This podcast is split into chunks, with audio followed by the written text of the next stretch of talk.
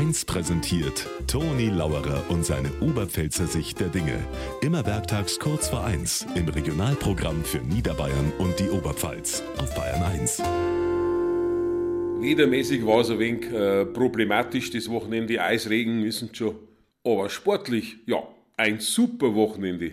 Biathlon-Weltcup, Männer Dritter, Frauen Fünfter. Skisprung-Weltcup, der Geiger gleich zweimal gewonnen. Seine Mannschaftskameraden auch super. Fußball, zweite Bundesliga, der Club hat wieder gewonnen. Fußball, erste Bundesliga, der FC Bayern. Äh, oh, da kann ich jetzt nichts mehr sagen, gerade sage ich, meine Sendezeit ist äh, vorbei.